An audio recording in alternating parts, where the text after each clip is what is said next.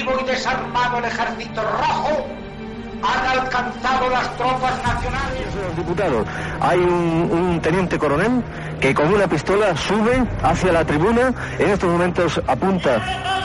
Es un... Estamos viviendo momentos muy graves para nuestra vida democrática. Y en estas circunstancias quiero dirigirme directamente a todos. de cercanías que circulaban Esto es Historias de la Historia. Dirige y presenta Fernando Lumbreras.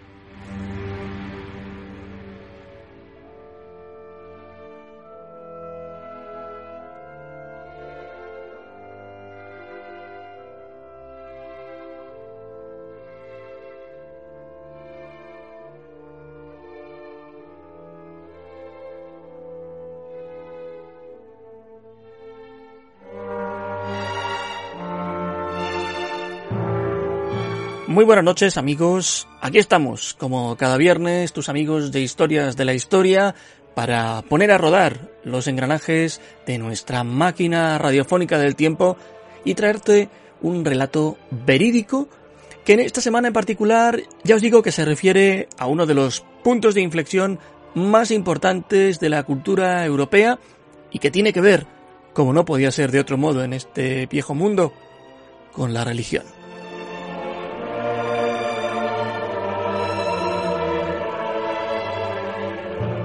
No sabéis que este no es un programa antirreligioso ni que toma partido por credo alguno, pero lo que sí pretendíamos hoy es contaros un episodio muy concreto en el que aparece un personaje fundamental en la historia de este continente que actúa del modo en que lo hace porque se dan una serie de circunstancias que tienen que ver con una religión en particular, el cristianismo, y con su única franquicia en aquel entonces, la Iglesia Católica. Esta noche, en Historias de la Historia, os hablamos de la Reforma Protestante y de Martín Lutero.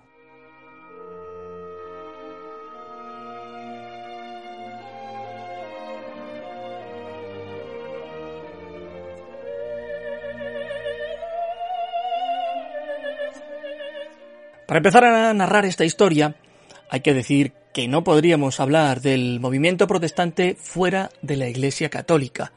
Sí, nació en el seno de ella.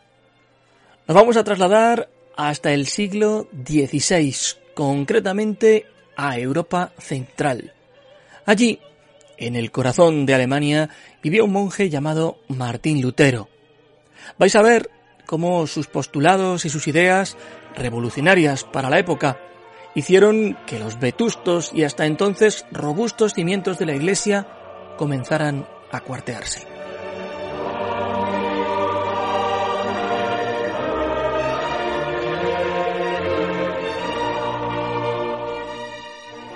Sin embargo, Lutero, aunque fue el iniciador, no fue el único impulsor, como veremos, de los cambios que van a darse en el seno del catolicismo europeo. El protestantismo se construye sobre tres iglesias, la luterana, la calvinista y la anglicana. Pero antes de llegar hasta ese extremo, vamos a hablar de la persona que inició todo esto y del contexto histórico que explica su modo de actuar.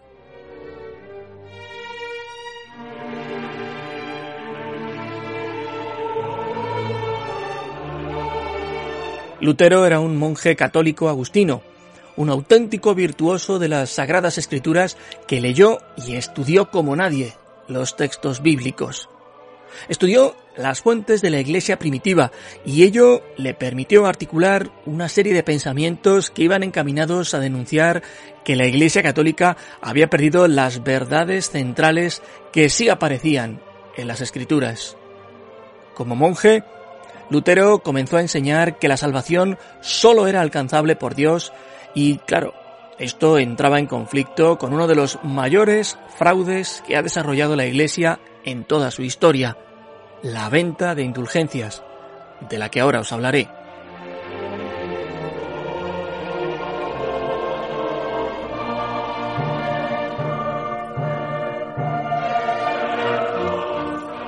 Bueno, pues Lutero cansado de todas esas cuestiones que veía que la Iglesia poco más o menos mm, se había sacado de la manga para justificar su estatus de privilegio cerca del poder, escribió un documento que clavó en las puertas de la iglesia de la localidad de Wittenberg.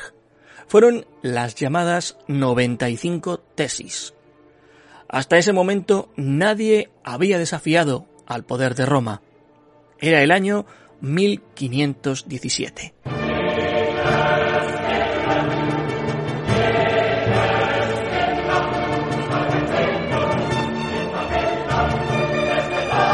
Una de las cuestiones, ya os digo, hacía referencia a las indulgencias. Este concepto estaba muy asentado dentro del catolicismo y además reportaba a la Iglesia un beneficio enorme. La Iglesia católica adopta porque sí que todos los humanos somos pecadores. Sin embargo, esos pecados pueden ser purgados por medio de la penitencia, que no es otra cosa que confesar nuestros pecados. Pues bien, Ocurría que la Iglesia pensaba que no todos los pecados se podían expiar en vida, así que inventaron el purgatorio, un espacio entre el cielo y el infierno en el que esperabas el tiempo que se dictase en el juicio final, más o menos años, en virtud de la envergadura de los pecados que no habían sido expiados en vida.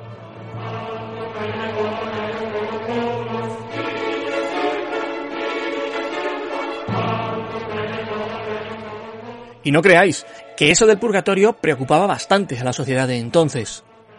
La solución para que la gente, o mejor dicho, sus almas pasaran el menor tiempo posible en el purgatorio era comprando indulgencias, que eran unos documentos que expedía la Iglesia a cambio de una serie de sacrificios y, por supuesto, de dinero. Mucho dinero. Fijaos hasta qué punto llegaba el negocio hecho con todo esto que podías comprar indulgencias para tus familiares fallecidos, pero también para ti mismo y en vida. Os aseguro que existía un auténtico tráfico de indulgencias y además socialmente estaba muy extendido y aceptado en Europa.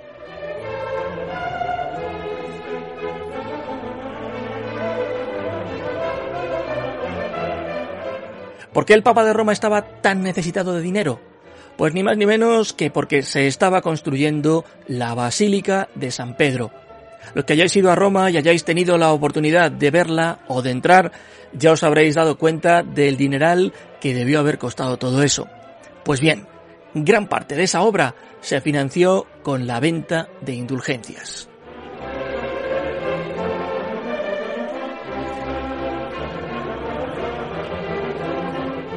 Las 95 tesis de Lutero abordaban desde un punto de vista muy crítico esas indulgencias. Poco más o menos que en función de lo que pagaras por un simple papel con un sello, restabas tiempo en ese purgatorio. Claro, un monje que había estudiado las escrituras como nadie y que no veía que apareciese eso del purgatorio por ningún lado, pues evidentemente puso el grito en el cielo y la lió, pero bien.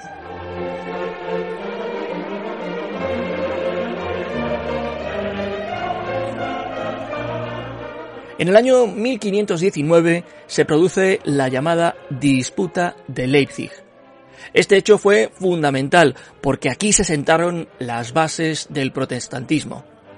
Lutero acudió a la ciudad alemana con un lema, sola escritura, es decir, que todo lo que no estuviese en las escrituras no podía ser interpretado a voluntad. Como os podéis imaginar, los conceptos de Lutero comenzaron a tocar los férreos estamentos de la Iglesia. Lutero dijo que eso del purgatorio era un mero invento porque ni siquiera aparecía en la Biblia, y de hecho no aparece, con lo cual desmontaba de facto todo ese negocio de indulgencias que tanto había llenado las arcas de la Iglesia. Evidentemente, Desmontada esa vergüenza, Lutero significaba un serio problema que la curia se esforzó en atajar. Así las cosas, en 1521 el Papa publicó la bula Decet Romanum Pontificem, que significó la excomunión de Lutero. De hecho, ese mismo año, Carlos I de España y V de Alemania llamó al orden al propio Lutero, que no hizo el menor caso. Fue la llamada dieta de Worms.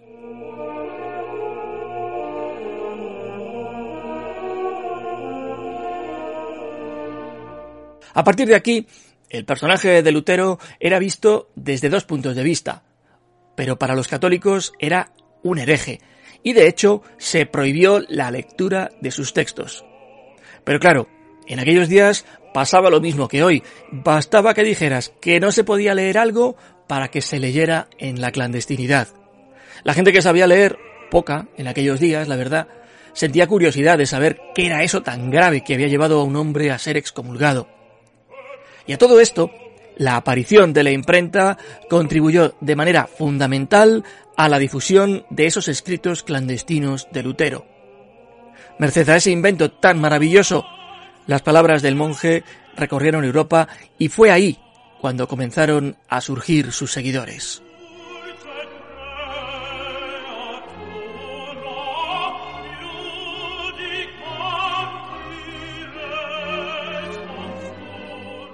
Pero he aquí que tras la dieta de Worms, hombres al servicio del príncipe Federico de Sajonia recluyeron a Lutero en el castillo de Wartburg con la intención de protegerle, porque veían que se había granjeado demasiados enemigos. Durante su estancia en ese castillo, el monje alemán traduciría la Biblia a este idioma al tiempo que desarrolló su doctrina religiosa.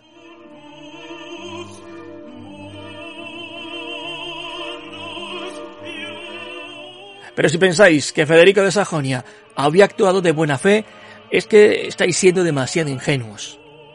Al aristócrata le interesaba tener a Lutero de su parte porque una pieza de semejante calado político sería un gran acicate para despertar a las oligarquías alemanas y a la pequeña nobleza en contra del emperador.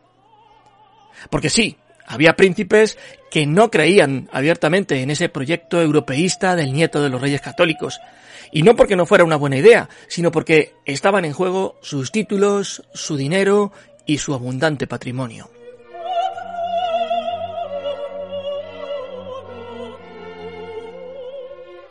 El resultado de este escenario fue una guerra de religión que trajo como, como producto la ruptura de la Iglesia Católica y la fragmentación de Centroeuropa. Alemania se cuarteó en diferentes señoríos, cada uno con sus propias leyes.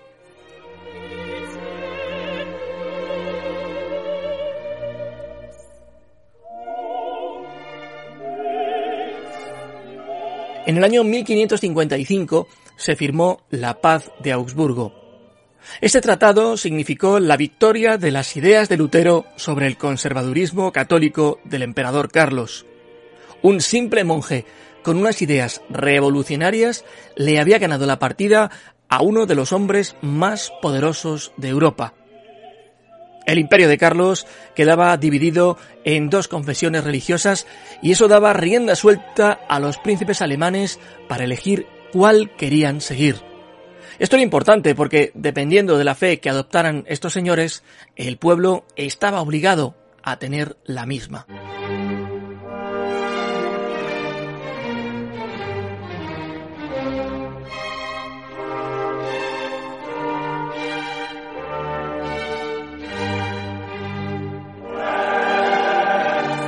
Mucho se ha escrito sobre si el protestantismo trajo progreso a Europa. En ese sentido, os tenemos que decir que no es verdad. Trajo, si cabe, profundas crisis económicas. El Sacro Imperio prácticamente quedó anclado en la Edad Media hasta el siglo XIX.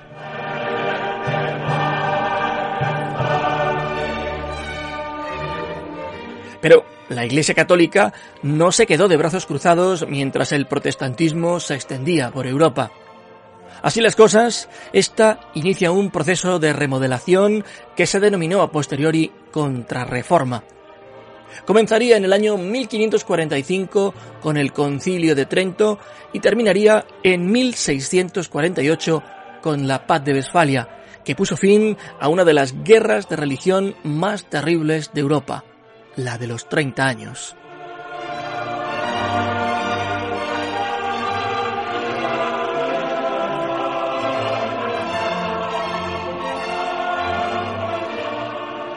La contrarreforma, para algunos, no difería en forma sustancial de aquello que buscaba la reforma protestante a la hora de renovar la Iglesia. Sin embargo, en cuestiones teológicas era completamente opuesta. Los esfuerzos reformistas de Paulo IV se basaron en el derecho canónico y las encíclicas papales. Dos de sus herramientas fueron la Inquisición institución creada por el Papa Gregorio IX en el siglo XIV para investigar y juzgar a los acusados de herejía o brujería, y la censura, con la creación del índice de libros prohibidos.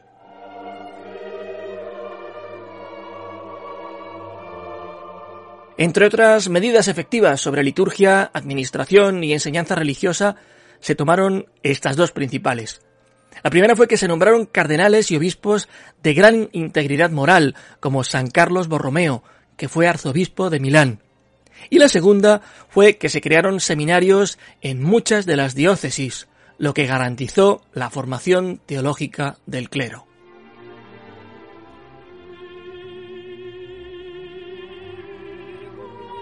El concilio de Trento, por supuesto, no aprobó ninguna de las reformas de Lutero, Calvino u otros protestantes, sobre todo la justificación por la fe, lo que acentuó la división del cristianismo con diferentes reformistas coincidiendo en que el papado era perjudicial. Por otra parte, el descubrimiento y colonización de América convirtió a muchos clérigos en misioneros empeñados en la conversión de los nuevos pueblos conocidos y estableciendo escuelas confesionales.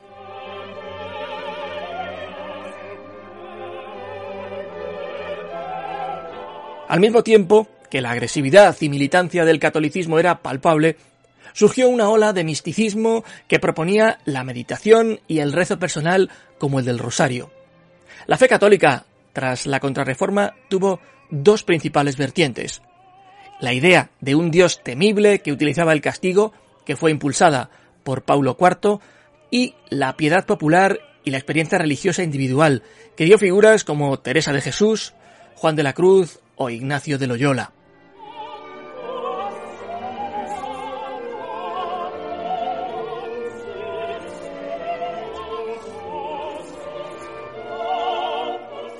Pío V representó el esfuerzo de un sector eclesiástico para combatir el protestantismo impulsando la devoción popular y castigando la herejía. Era un dominico de fe sólida y férrea disciplina que protegió a los pobres creando hospitales y escuelas y apoyando las misiones en el Nuevo Mundo, pero decidió aplicar la Inquisición para prevenir el aumento de herejes.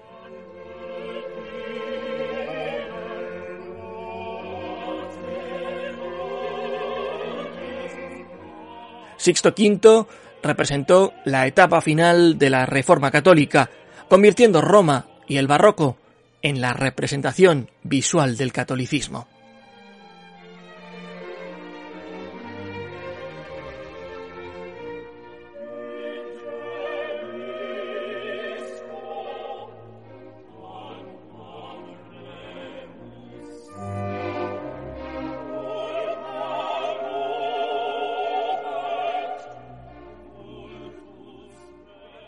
Así os hemos querido contar esta noche los orígenes del protestantismo y cómo evolucionó la religión en Europa a partir de este proceso que cambió sin duda la mentalidad de este viejo continente. Esperamos que lo hayáis encontrado interesante porque os aseguro que está lleno de capítulos y de momentos realmente apasionantes. Recordad que en el portal del programa encontraréis todos los podcasts emitidos hasta la fecha, así como un buen número de contenido extra. Nosotros nos encontramos la próxima semana. Gracias por acompañarnos un día más. Y como siempre, muy buenas noches y buena suerte.